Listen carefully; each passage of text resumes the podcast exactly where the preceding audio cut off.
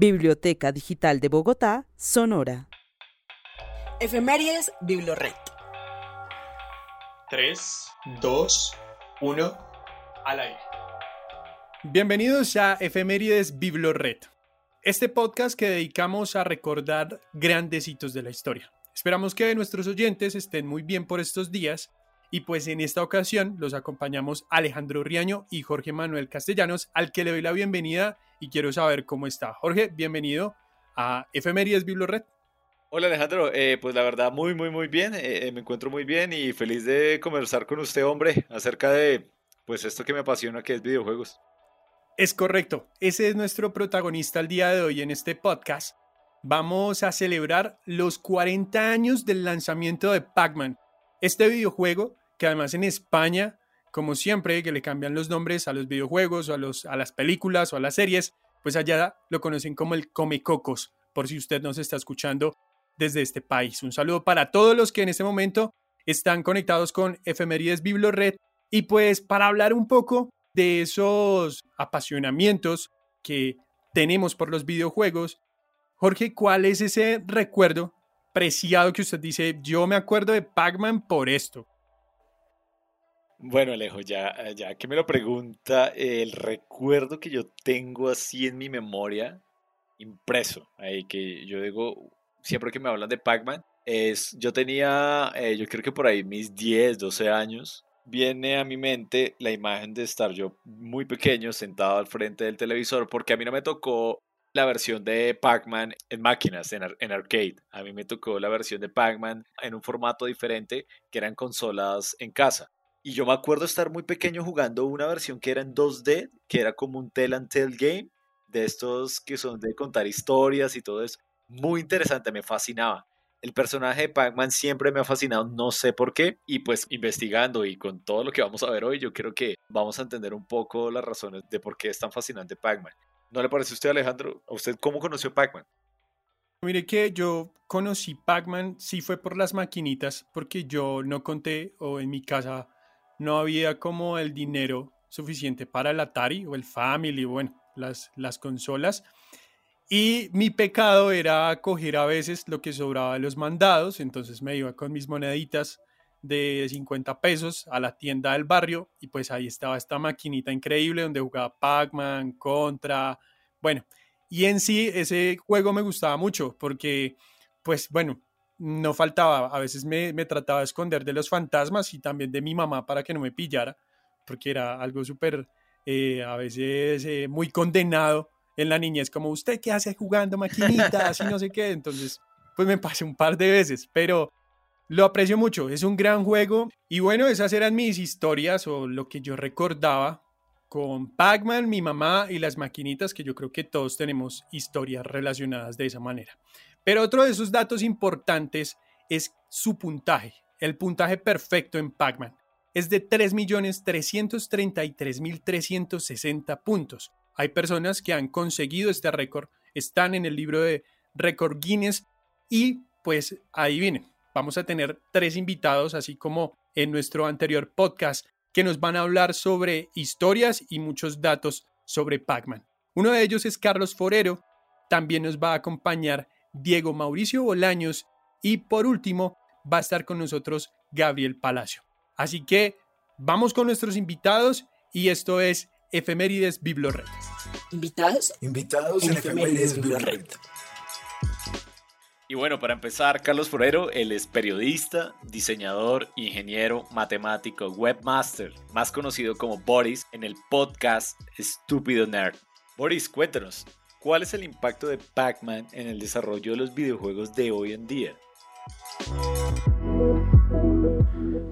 Desde sus orígenes, Pac-Man fue muy importante para el desarrollo de los videojuegos. No solo porque fue el primero que tenía un personaje principal o el que abrió el hobby al público femenino o porque fue el más vendedor, el primer juego multimillonario, sino que muchas de las mecánicas que hoy damos por descartadas en un videojuego, como que todos los personajes secundarios o los villanos tengan comportamientos individuales y diferentes, se lo debemos a Pac-Man. Ese fue el primer juego que creó un algoritmo individual para cada uno de los fantasmas, para el movimiento, Y pues si nos vamos a los juegos, después como Mario, las tortugas, los Koopas se mueven diferente.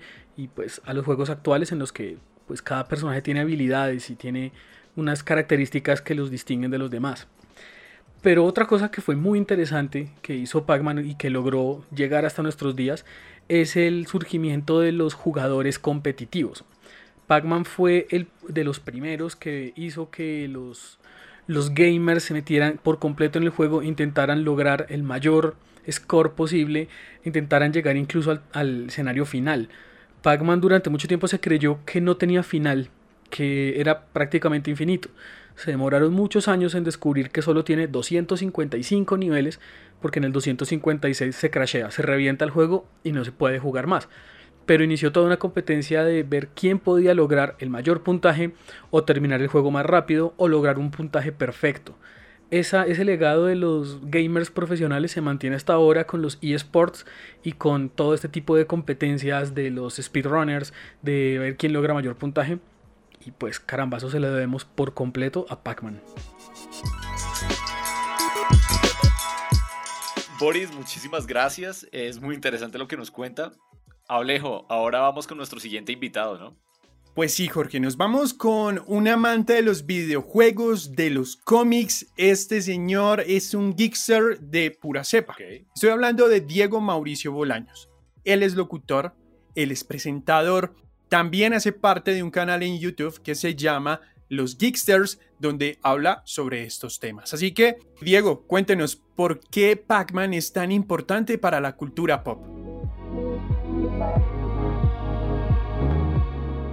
Bueno, yo soy Diego Bolaños Estrada y para hablar de Pac-Man eh, es muy importante recordar que es uno de los videojuegos y personajes más reconocibles de la cultura pop. Es probable que debido al gran éxito que logró en su momento, ya que dentro de los eh, primeros 15 meses de su lanzamiento en Estados Unidos, Namco eh, Bandai, de hecho, vendió más de 100.000 unidades del arcade o maquinita y los fanáticos gastaron más de mil millones de dólares en monedas de 25 centavos, convirtiéndolo en una leyenda. Gran parte de ese éxito se debió a que fue uno de los primeros videojuegos específicamente diseñados para atraer un público más amplio que el de los niños y adolescentes masculinos.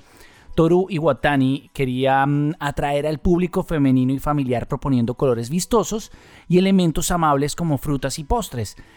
Y y de hecho fue la comida eh, y no la pizza en particular, como popularmente se conoce, la que inspiró al personaje que se llamaba originalmente Pakuman, una referencia a la onomatopeya de comer en japonés, una especie de ñam ñam. Em, y aparte de esto, no solo el componente estético fue fundamental para su éxito, su jugabilidad y su música fueron pioneras para su época, ya que cada uno de los fantasmas, eh, que tienen su propio nombre, posee un código de programación distinto, que evita que al final todos los fantasmas terminen detrás de Pac-Man. De hecho, solo uno de ellos está programado para perseguir activamente al personaje. Pac-Man claramente está lleno de historias y recuerdos y, y es uno de los elementos más importantes de la cultura pop. También le preguntamos a Diego sobre esa relación entre la música y los videojuegos. Desde el primer sonido hasta las complejas y ricas bandas sonoras que encontramos hoy en día, eh, demuestran mucho la relación entre la tecnología y la música, que ha sido muy importante. Eh, la codificación para crear sonidos en espacios súper limitados de memoria creó históricamente muchas de las soluciones tecnológicas más creativas de la industria y también impulsó un fenómeno que, al día de hoy tiene seguidores de los grandes maestros compositores de la historia de los videojuegos. En este tema recomiendo mucho el documental Digging in the Cards, eh, que pueden ver de forma gratuita en YouTube. Eh, hoy en día se ven relaciones maravillosas como la banda sonora del juego The Last of Us, que fue compuesta e interpretada por Gustavo Santaolalla, y, esto eh, prueba muy bien que la música tiene una relación y un papel fundamental en la historia de los videojuegos, como lo, lo, lo, ha sido en la historia de la humanidad. Diego, muchas gracias por participar en este podcast y pues nosotros continuamos con más datos. Mire Jorge, que hay un récord Guinness que es la figura humana más grande de Pac-Man. Fue construida o hecha por 351 personas vestidas de amarillo muy parecidos a un Minion, pero vamos a construir un Pac-Man. y el diámetro de esa figura fue de 10 metros con 50 centímetros. Se realizó el 21 de mayo del 2015, esto para promocionar una película que se llama Pixels, que la realizó Sony Pictures. Así que, pues también esto nos da pie para hablar un poco de esa mutación de los videojuegos a volverse películas, a ir al cine. Pero no sé, yo a veces siento que no les va tan bien, pero hay unas que les va muy bien. Jorge, ¿qué opina y cómo de pronto usted tiene alguna película de esas favoritas de esos videojuegos que ha saltado a la pantalla gigante? Bueno, la verdad, yo tengo personajes favoritos y películas favoritas de videojuegos, pero no por su calidad, sino más por esa nostalgia y ese, ese amor que uno le tiene a estos personajes. Y creo que tal vez sucede y las opiniones son un poco divididas y tal vez no les va muy bien con la crítica a estas películas, es por su, digamos, por su lenguaje, por, su, por, el tipo de, de público que ellos creen que les deben llegar. Pero sin embargo hay películas interesantes. Por ejemplo, Sonic salió hace poco y es rompió récords y, de hecho fue una de las mejores películas de animación de la historia. Sin embargo, para muchas personas eh, eh, eh, hubo, tuvo, esa película tuvo problemas a, a, a, en sus inicios con el diseño de personaje de Sonic porque lo cambiaron. Más adelante les contaré algo acerca de eso de Pac-Man. Bueno, pero vea que, por ejemplo, entre mis favoritas, así que yo diga de videojuego a película, puede ser Warcraft. Es como la única, sí. De resto, recuerdo una muy, muy mala que no me gustó. Yo creo que a la mayoría de gente tampoco, que se llamaba, se llama Doom. Esa película, originalmente un videojuego. Y pues, no sé, era súper rara. Súper rara y súper tenía cosas muy extrañas, pero bueno, son cosas ahí que nosotros iremos superando y si ustedes tienen alguna opinión sobre algunas de esas películas, pueden hacernos llegar a las diferentes redes sociales de Red, pues esos datos, ¿les gusta, no les gusta las películas cuando pasan de videojuegos a ser películas? Ahí pueden conectarse con nosotros a través de nuestras diferentes redes sociales.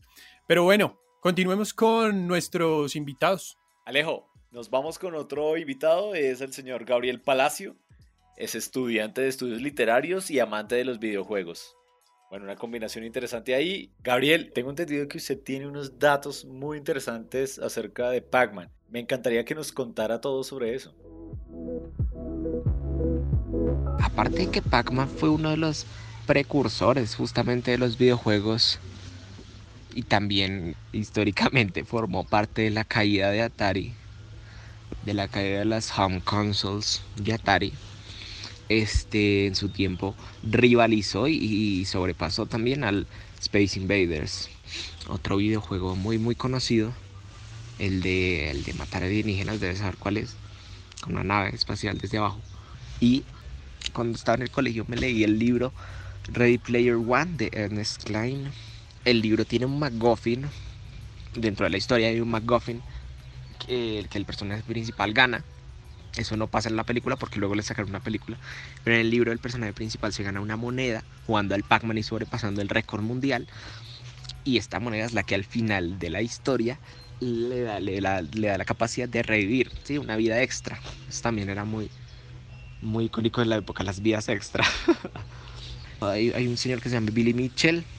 Él tenía el récord mundial de, en Pac-Man, pero pero se lo quitaron, se lo quitaron porque estaba emulándolo. El juego no, no lo estaba jugando en arcade, sino que lo estaba emulando para, pues básicamente hacer trampa, ¿no? Otro, otro casi dato curioso del Pac-Man, cuando se lanzó en Japón, se lanzó con el nombre de Puckman. Y ya para lanzarlo en Norteamérica, tuvieron que cambiar, cambiarlo a, Pac-Man porque era muy sencillo para los norteamericanos, una cosa de lenguaje, o sea, cambiar el puck por un fuck, por un fuck, básicamente, fuckman. Entonces, claramente no podían vender un juego así. Pero sí, el valor de Pac-Man en el mundo de los videojuegos es más como una memoria en todo el, el en toda, digamos, la memoria pop de los 80 en general, sí, no solo los videojuegos fue los que ayudaron claramente a que los videojuegos pues se elevaran más. Bueno, Gabriel, muchas gracias por lo que nos cuenta. Alejo, como yo le contaba antes del diseño de personajes, lo que le contaba que había sucedido con Sonic, que en un, en principio mandaron un tráiler un teaser y a la gente no le gustó porque le cambiaron el diseño original. La gente no le gustó y hubo un boicot y todo esto. Por el contrario, en esa época Pac-Man lo hizo, hizo una decisión acertada, que es diseñó un personaje que, llega, que pudiera llegarle a todos con recursos como el color, eh, digamos, las formas. Ese color amarillo de Pac-Man está pensado para llegar a una neutralidad, es decir, que cualquier persona puede llegar y, e identificarse con este personaje. Bueno, Jorge, ya pues eh, el tiempo en podcast, pues le cuento que también es muy corto, pero antes de irnos, datos rápidos. Namco lanzó un cassette de música en 1987 que aún pueden conseguir, debe ser algo caro, pero aún lo pueden conseguir. Se llama Pac-Mania Game Music. En la carátula ustedes van a ver a Pac-Man saltando en, los laberintos y también ahí asomándose alguno de los fantasmas. También por ahí hay una historia en internet sobre el origen de Pac-Man que tiene que ver con astronautas y con cosas así. Ahí le dejo ese dato a la persona que quiera explorar eso. Es más como una historia alternativa del nacimiento de Pac-Man, pues porque todos eh, hemos conocido o sabemos que, por ejemplo, su forma, y lo dijeron nuestros invitados, fue originalmente dada por una pizza que se quedó sin una rodaja mientras su creador iba comiendo. Pero bueno, por último, los invito a que estén muy pendientes del siguiente podcast. Vamos a hablar sobre la bicicleta, porque se viene un gran día, lo vamos a celebrar y pues usted no se puede perder los invitados que vamos a tener ahí, los grandes datos y recomendaciones y vamos a tener otros temas tremendos, esté muy muy pendiente y también pues lo invito a que nos pueda escuchar en Spotify, estamos en Deezer, también estamos en la Biblioteca Digital de Bogotá para que usted pueda escucharnos o en Spreaker. Por último, redes sociales. Biblored Bogotá en Facebook, en Twitter e Instagram. Y pues quiero agradecer la compañía y estar desarrollando todo este tema tan fantástico junto a Jorge. ¿Cómo la pasó? ¿Qué tal sintió este podcast? Bueno, eh, la verdad fue muy interesante, eh, no lo había hecho nunca antes y muy agradecido de compartir espacio con usted Alejandro y, y esperemos el próximo podcast y con efemérides Biblored. Así es, Jorge. Así que un gran abrazo para todos nuestros oyentes y hasta la próxima. Chao. La Biblioteca Digital de Bogotá es un programa de la Secretaría de Cultura, Recreación y Deporte y Biblored.